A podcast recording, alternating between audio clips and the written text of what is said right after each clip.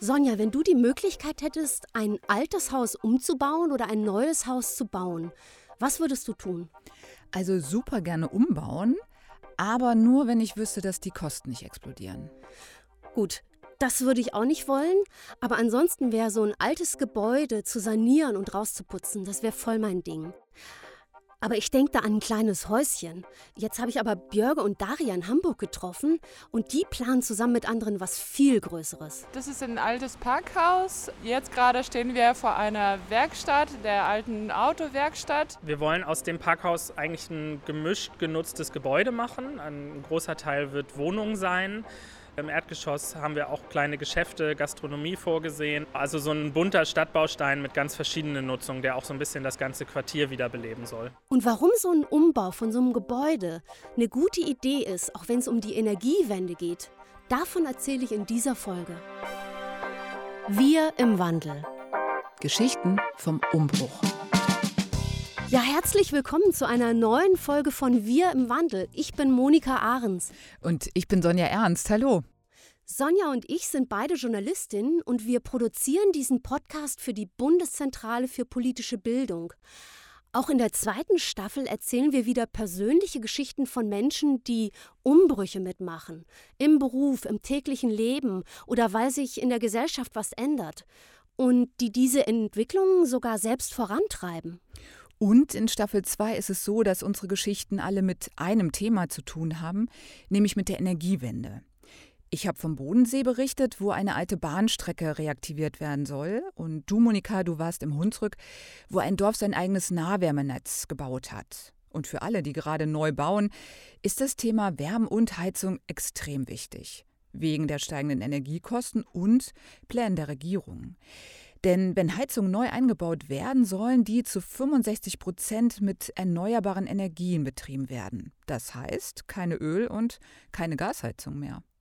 Worüber wir aber nicht so viel reden, wenn es um Häuser und Wohnungen geht, ist, wie viel Energie es allein schon kostet, die zu bauen. Also die Baumaterialien herzustellen, die zur Baustelle hinzutransportieren und dann der Bau selbst. Man spricht da auch von grauer Energie, die in den Gebäuden gebunden ist. Und wenn man so ein Gebäude nicht mehr braucht, ist halt die Frage, was macht man damit? Und mit der Energie, die da drin steckt. Abreißen und neu bauen oder umbauen und die Energie anders nutzen? Ich heiße Daria, ich bin beruflich studierte Architektin und Stadtplanerin. Ich bin Björge und ich habe auch Architektur studiert und ich arbeite jetzt im Bereich Stadtplanung. Björge und Daria sind beide Mitglieder in der Genossenschaft Gröninger Hof.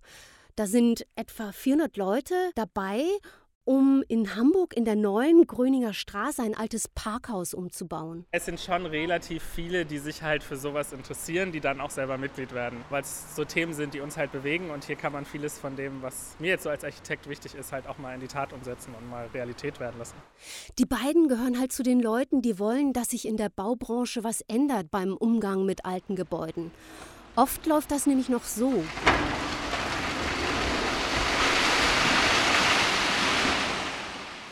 Das ist eine Baustelle ein paar Schritte von meiner Haustür entfernt. Wird da was abgerissen? Ja, ein ehemaliges Firmengebäude. Viel Beton habe ich vor ein paar Wochen aufgenommen, bin ich extra morgens aufgestanden. Es gab zwar eine Bürgerinitiative, die gefordert hat, das Gebäude umzubauen, damit da was entstehen kann für Wohnen, Gewerbe, Kultureinrichtungen und Kita, aber das wird nicht passieren. Das Gebäude ist inzwischen schon weg und auf der Fläche soll neu gebaut werden. Und so läuft das häufig und das ist nicht gut, sagt Annemarie Bosch. Sie ist Präsidiumsmitglied im Bund der deutschen Architektinnen und Architekten. Wenn wir heute bei einem Neubau den Gesamtenergiebedarf betrachten, was braucht ein Gebäude, bis es errichtet ist, während des Betriebes und danach, dann sprechen die Experten davon, dass sie sagen, circa 50 Prozent der Energie wird bereits verbraucht, bis das Gebäude steht. Und das ist wiederum, finde ich, ein ganz schlagendes Argument dafür, dass wir sagen, wir müssen uns dem Bestand viel mehr zuwenden. Einfach weil Abreißen und Neubau eine totale Energieverschwendung ist. Genau. Und deshalb fand ich es so cool, als ich gelesen habe, dass in Hamburg es eine Gruppe gibt, die aus einem alten Parkhaus ein innovatives Wohnprojekt machen will. Wir befinden uns hier mitten in der Hamburger Innenstadt, genau genommen sogar die Hamburger Altstadt, aber da sieht man in Hamburg halt nicht mehr so viel von. Direkt nebenan ist eigentlich die große ähm, Ost-West-Straße, die einmal so quer durch die Stadt gebaut wurde in den 60er Jahren. Und wenn man so ein bisschen Richtung Süden geht, dann ist man eigentlich direkt auch schon an den Kanälen der Speicherstadt, also wirklich irgendwie so mittendrin im historischen Teil Hamburgs. Es werden hier 88 Wohneinheiten entstehen. Es werden Einzimmer, Zweizimmer, Dreizimmer, Vierzimmer Wohnungen entstehen und dazu kommen ein paar Sonderwohnformen. Es werden auch Räume für äh, gemeinschaftliche Nutzung entstehen, also eben Werkstätte, Büros, im Erdgeschoss, da wo jetzt die Autowerkstatt ist, wird auch ein gemeinschaftlicher Raum sein. Noch ist da aber nur ein altes Parkhaus aus den 60er Jahren, so ein rechteckiger Betonklotz, abgeranzte Fassaden, sieben Stockwerke hoch und Öffnungen, in die es reinschneien und reinregnen kann. Also von außen relativ heruntergekommen, ist aber immer noch, also das hat einen gewissen Charme. Also Scham kann man das auch nennen, ja. Aber ich muss mal sagen, ich sehe da sofort Kostenexplosion. Aber erzähl mal, Monika, wie baut man ein Parkhaus in ein Wohnhaus um? Ja, Wohnungen brauchen Licht und Fenster. Und wenn ich in einem Parkhaus stehe mittendrin, dann ist es vor allem dunkel. Und nächste große Frage, wie kommt man an ein Parkhaus wirklich mitten in Hamburg? Ja, das habe ich mich auch gewundert, wie diese Genossenschaft ein Parkhaus in der Innenstadt in ihre Hände bekommen hat. Und wie schafft es diese Gruppe von 400 Privatleuten, so einen riesigen Umbau zu stemmen? Wird alles geklärt in dieser Folge? Und am Ende wollt ihr vielleicht sogar euer eigenes Parkhaus umbauen. Okay, also ich bleibe noch ein bisschen skeptisch, aber ich höre dir total gern zu. Das ist okay. Ich fange kurz damit an, wie die Genossenschaft an das Parkhaus rangekommen ist. Also es begann mit einem Workshop 2018. Auf einem Workshop von Altstadt für alle, ein Verein, der sich so mit ja, der Stadtentwicklung in der Hamburger Altstadt beschäftigt, entstand die Idee, dass man dieses Parkhaus umbaut und dass man hier so ein gemischt genutztes Projekt entwickelt. Und dann haben ein paar Leute sich eigentlich frei zusammengetan und diese Genossenschaft gegründet und gesagt, das belassen wir jetzt nicht bei der Idee, sondern wir versuchen das jetzt wirklich umzusetzen. Und das war eigentlich der Stein des Anstoßes. Glücklicherweise hatte damals die Stadt Hamburg sowieso schon vor, das Parkhaus aufzugeben, weil es einfach nicht gut angenommen wurde. Ab dem Punkt hat eigentlich die Stadt Hamburg und die Genossenschaft sehr eng Hand in Hand gearbeitet. Die Stadt hat dann für das Grundstück eine Ausschreibung gemacht. Wer das beste Konzept bietet, hat von der Stadt den Zuschlag bekommen.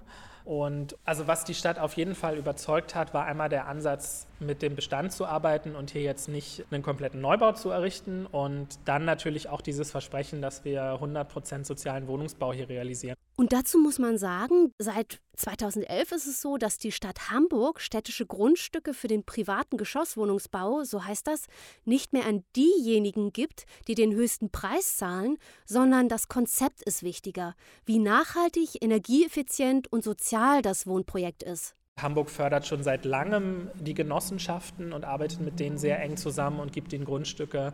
Und sicherlich auch dieser gemeinschaftliche und gemischt genutzte Ansatz, dass wir hier eben nicht nur Wohnungsbau betreiben, sondern dass wir hier auch mit einer lebendigen Erdgeschosszone auch das Stadtleben insgesamt irgendwie aufwerten und lebendiger machen, waren, denke ich, am Ende alles so Punkte, die gemeinsam dafür gesorgt haben, dass die Stadt gesagt hat, wir geben euch dieses Grundstück an Hand.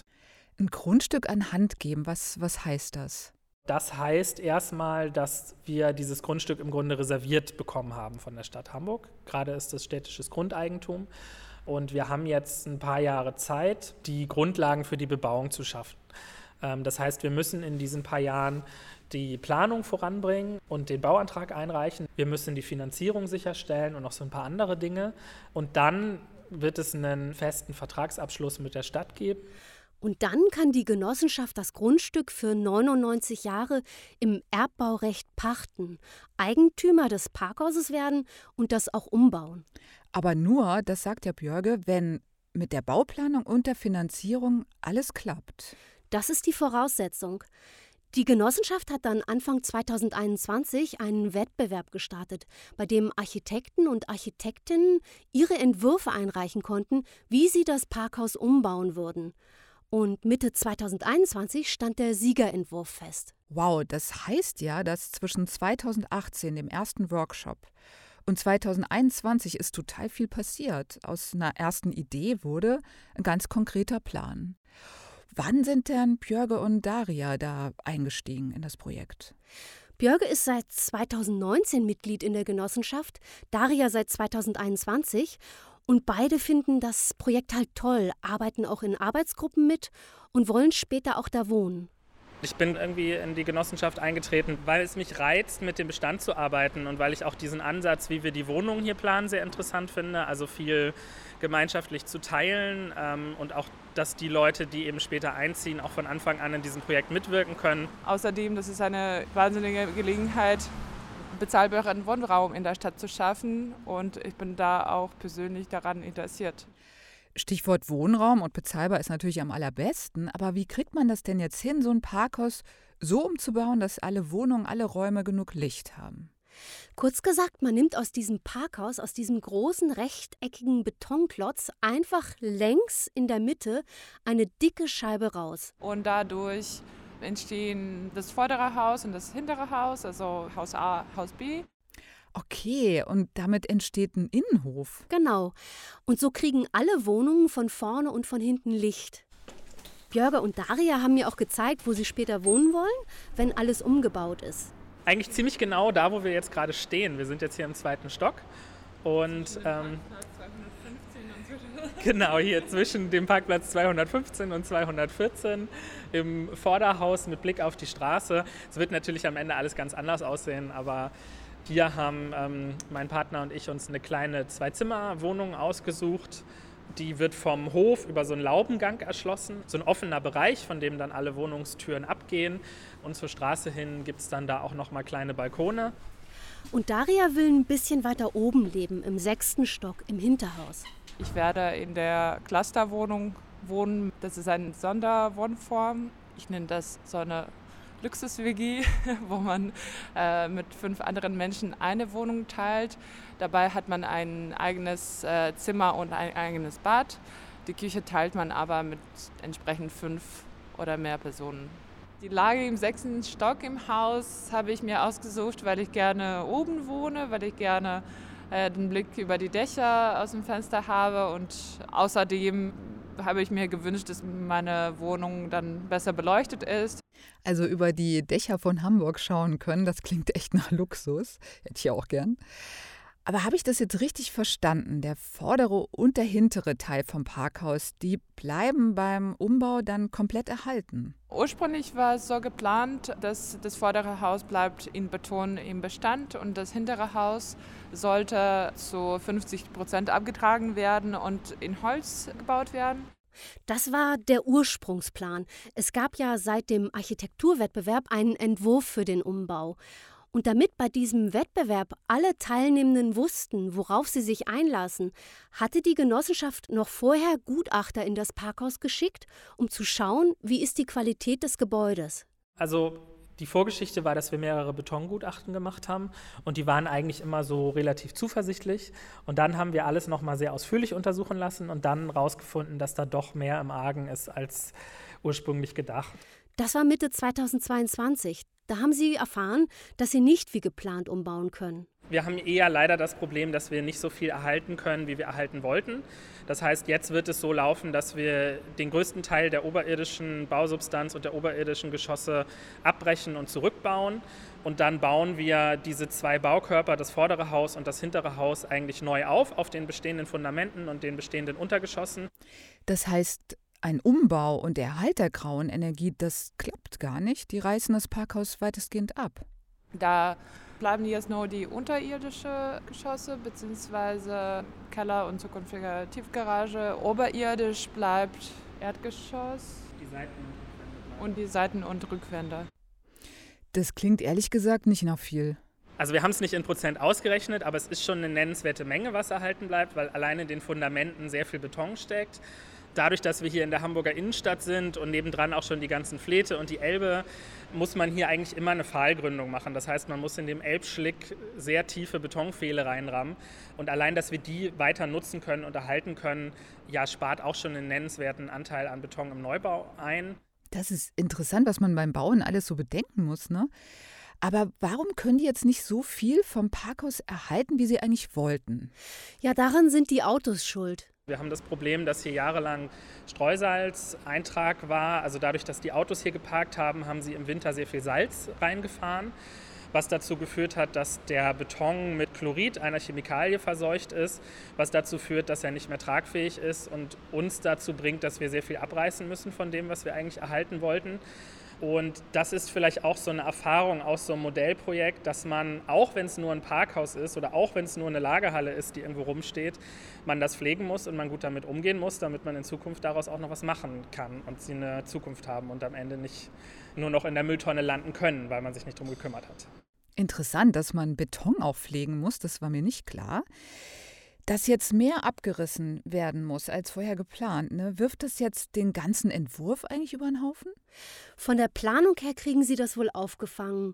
Der Entwurf ist grundsätzlich so flexibel, dass er mit viel Bestand und viel Neubau umgehen kann. Das Vorder- und das Hinterhaus, die sollen jetzt aus Holz neu gebaut werden. Decken, Wände und Stützen, all diese Bauteile werden aus sehr tragfähigem Schichtholz hergestellt. Mit dem kann man selbst Hochhäuser bauen. Und so kann an dieser Stelle auch nochmal Energie gespart werden im Vergleich zu einem Bau aus Beton. Holz ist auf jeden Fall der energieärmere Rohstoff. Bei Beton haben wir das Problem, dass wir wahnsinnig viel Zement brauchen. Und Zement wird bei wahnsinnig hohen Temperaturen gebrannt, braucht also unglaublich viel Energie, um überhaupt erstmal produziert zu werden. Dabei wird sehr, sehr viel CO2 frei. Und dadurch, dass Holz ein nachwachsender Rohstoff ist, den wir erstmal nicht in Fabriken erzeugen müssen, sondern den wir im Grunde anbauen und ernten können, ist Holz auf jeden Fall der wesentlich nachhaltigere Baustoff fürs Bauen als Massivbaustoffe. Okay, das heißt, beim Gröninger Hof soll bestehende Bausubstanz genutzt werden, auch wenn weniger als zunächst geplant, und außerdem energiesparend neu gebaut werden. Genau. Und Sie denken da natürlich auch darüber nach, wie Sie das Gebäude am besten dämmen und heizen können. Eine Option könnte sein, dass Sie die Abwärme von Gewerbebetrieben in der Nähe nutzen. Also im Gebäude nebenan zum Beispiel steht eine Serverfarm, die viel heiße Luft produziert. Wir stehen gerade auf dem Dach äh, von dem Parkhaus. Wir haben den Ausblick auf die Kirche, Katharinenkirche und aus der weitesten Ecke sieht man sogar die Elbphilharmonie, die hier äh, auch in der Speicherstadt um die Ecke ist. Und dort oben auf dem Dach soll ein Garten für alle entstehen. So ein Garten ist super zum Entspannen und natürlich auch ökologisch schlau. Außerdem trägt es auch dazu bei, dass das Dach nicht so überhitzt wird äh, und das wirkt natürlich auf das gesamte Haus und die Mikroklima, die hier im Haus entsteht. Das ist eine passive Abkühlung. Ja, und der nächste heiße Sommer steht uns bevor. Ne? Deshalb ist es auch gut, dass die das Thema Energie wirklich bei allem mitdenken. Ja, und das ist auch nötig, denn laut einem Bericht der Europäischen Kommission von 2020 sind Gebäude in der EU für 40 Prozent des Energieverbrauchs und für 36 Prozent der Treibhausgasemissionen verantwortlich. Das verteilt sich vor allem auf den Bau, die Nutzung, die Renovierung und den Abriss von Gebäuden. Und wie wir am Anfang von Annemarie Bosch, der Architektin, ja gehört haben, die Hälfte der Energie, die ein Gebäude verbraucht, wird allein schon beim Bau aufgewendet. Und deshalb ist es ja auch total sinnvoll aus energetischer Sicht, mehr Bestand zu erhalten. Das ist mir klar. Aber beim Parkhaus jetzt sehen wir ja auch, ja, wie viel böse Überraschungen da drin stecken können. Ja, die Architektin Annemarie Bosch sagt halt, beim Umbau von einem alten Gebäude ist es wichtig, dass man den sehr gut vorbereitet. Die Risiken im Umbau stecken natürlich in der Unwägbarkeit äh, durch Dinge, die man vorher nicht erkannt oder gekannt hat. Das heißt also, ich habe im Vorfeld in der Planung bestimmte Voraussetzungen angenommen, die sich dann in der Umsetzung nicht als wahrheitsgemäß oder als richtig darstellen. Das ist einer der Hauptgründe für zu Umplanungen, Veränderungen oder Kostensteigerungen. Also Sonja, mit deiner Angst vor Kostenexplosionen liegst du da schon richtig. Aber es gibt Lösungen. Es gibt zwei Strategien, um diesen Kostenrisiken zu entgegnen. Das eine ist, dass man sich einen Kostenpuffer einbaut, einen entsprechenden. Und das Zweite ist, dass man natürlich durch entsprechende Voruntersuchungen und einer sehr detaillierten und genauen Bestandsanalyse versucht, im Vorfeld bereits viele Risiken auszuschließen. Das bedeutet aber, dass sich eine intensive Auseinandersetzung mit dem Bestand benötige, bevor ich in die Umsetzung gehe. Und das ist ja auch letztendlich beim Gröninger Hof passiert. Und natürlich, wenn ein Gebäude nicht mehr tragfähig ist, kann es nicht weiter genutzt werden. Aber Annemarie Bosch glaubt, dass viele Gebäude, die heutzutage abgerissen werden, eigentlich umgebaut und saniert werden könnten. Aber warum passiert das dann nicht? Es ist in der Planung komplizierter. Wir haben das Problem des Baurechts. Also, wenn ich ein altes Gebäude im größeren Stil umbauen will, wenn ich es anders nutzen will, dann muss es beim Brandschutz, beim Lärmschutz und so weiter die aktuellen DIN-Normen erfüllen. Und das ist in vielen Bereichen einfach natürlich schwer zu erreichen. Und das führt häufig dazu, dass man dann die Entscheidung trifft und sagt, das Gebäude wird abgerissen, neu gebaut. Die Initiative Architects for Future, die sich für eine Bauwende einsetzt, die fordert deshalb eine Umbauordnung. Und der Bund deutscher Architektinnen und Architekten unterstützt das auch. Das heißt also eine Bauordnung, die den Bestand als solchen anerkennt, respektiert und damit auch die zum damaligen Zeitpunkt gültigen Normen als Status quo anerkennt. Natürlich kann man nicht alle Normen diskutieren beim Thema Tragfähigkeit, also Statik und Brandschutz wird man heutige Kriterien ansetzen, das ist klar, aber es gibt viele Bereiche, wo wir eigentlich, wenn wir den Bestand zur Basis in der Planung machen würden, Erleichterungen für den Bestand schaffen könnten. Und vielleicht, vielleicht würden dann auch mehr alte Gebäude umgebaut werden. Was ja gut wäre. Wann geht es denn jetzt im Kröninger Hof mit dem Umbau los? Also im Mai 2023 will die Genossenschaft den Bauantrag bei der Stadt Hamburg einreichen. Und wenn mit der Finanzierung alles klappt, kann es 2024 losgehen. Wahrscheinlich nächstes Jahr geht es schon mit dem Bauen los. Mit dem Rückbau, also dass wir das, was wir zurückbauen müssen, abtragen. Monika, du hast aber ja gerade gesagt, wenn es mit der Finanzierung klappt, ne? Wie viel müssen die eigentlich mitbringen? Um wie viel Geld geht es hier? Also die erste Schätzung 2018, 2019 lag bei 28 Millionen. Wir haben jetzt keine ganz konkrete Kostenrechnung, auf die ich mich beziehen kann. Aber es ist ziemlich klar, dass es teurer wird. Ähm, wir haben Baukostensteigerungen, dann haben wir natürlich jetzt auch irgendwie Zinsen, die angestiegen sind, die 2019 irgendwie wesentlich besser aussahen als heute. So genau kann man das nicht sagen, aber da werden wir schon nochmal genau rechnen müssen. Klar ist, die Finanzierung muss bei Baubeginn stehen und 10 Prozent müssen Sie an Eigenkapital mitbringen. Den Rest können Sie dann über Förderungen und Kredite beschaffen. Also wenn die Gesamtsumme bei rund 30 Millionen liegt, müssen die 3 Millionen selbst mitbringen. So ist es. Und diese drei Millionen, die kommen hauptsächlich dadurch, dass Leute Anteile an der Genossenschaft kaufen. Wenn du im Gröninger Hof wohnen willst, musst du fünf Anteile zu 200 Euro, also 1000 Euro zahlen, um Mitglied in der Genossenschaft zu werden. Und dann, abhängig von der Quadratmeterzahl deiner zukünftigen Wohnung, nochmal eine bestimmte Summe. Wir zahlen 600 Euro pro Quadratmeter Wohnfläche.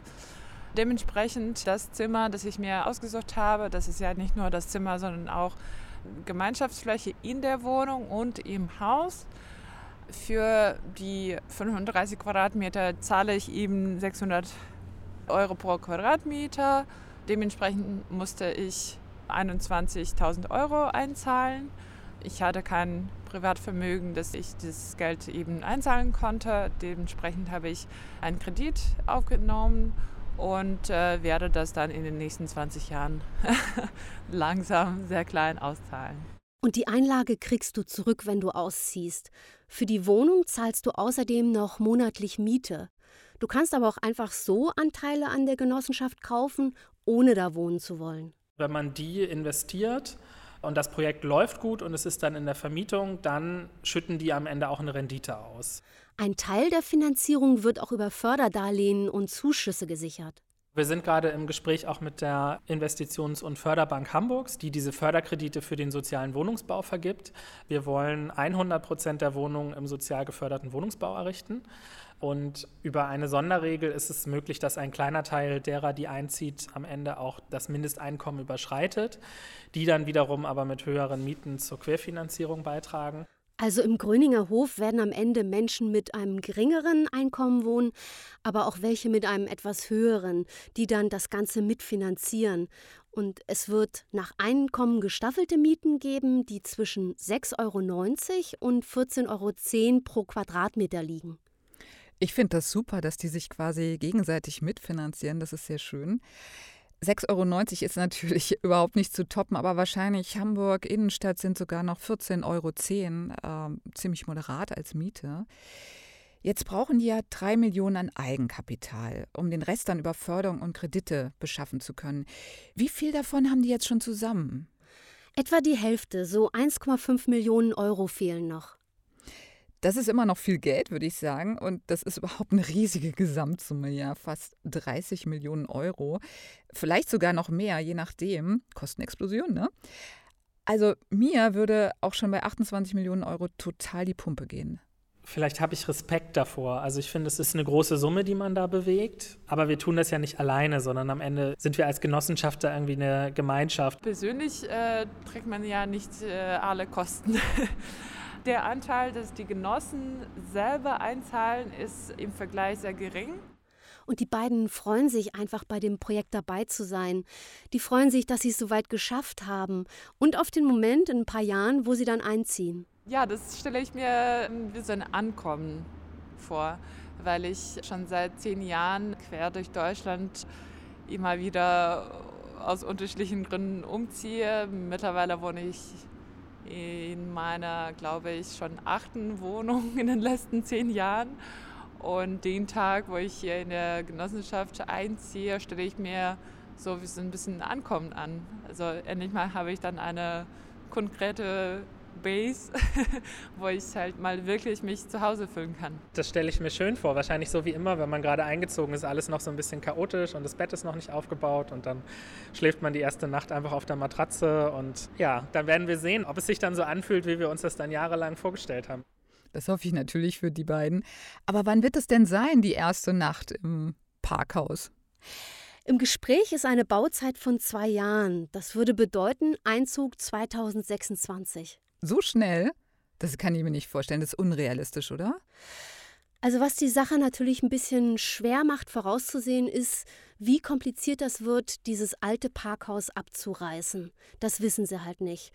Wenn dann erstmal der Holzbau errichtet wird, da werden hauptsächlich vorgefertigte Bauteile zusammengesteckt.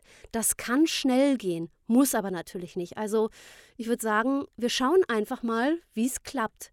Und der Björge sagt ja auch, wir sind jetzt natürlich erstmal voll dabei, bei diesem alten Parkhaus das umzubauen. Aber danach können wir uns als Genossenschaft auch noch ganz andere Objekte vorstellen. Es ist auch ein bisschen die Idee, dass wir durchaus dann auch schauen, was könnte das nächste sein. Also gibt es vielleicht dann auch anderswo in der Stadt Büroimmobilien, die man im Bestand weiterentwickeln kann. Also wir, denke ich, können uns durchaus vorstellen, da anzuknüpfen an die Genossenschaften der 20er Jahre, die auch nicht nur ein Haus gebaut haben, sondern die dann auch weitergezogen sind und auch die Stadt insgesamt dadurch beeinflusst haben.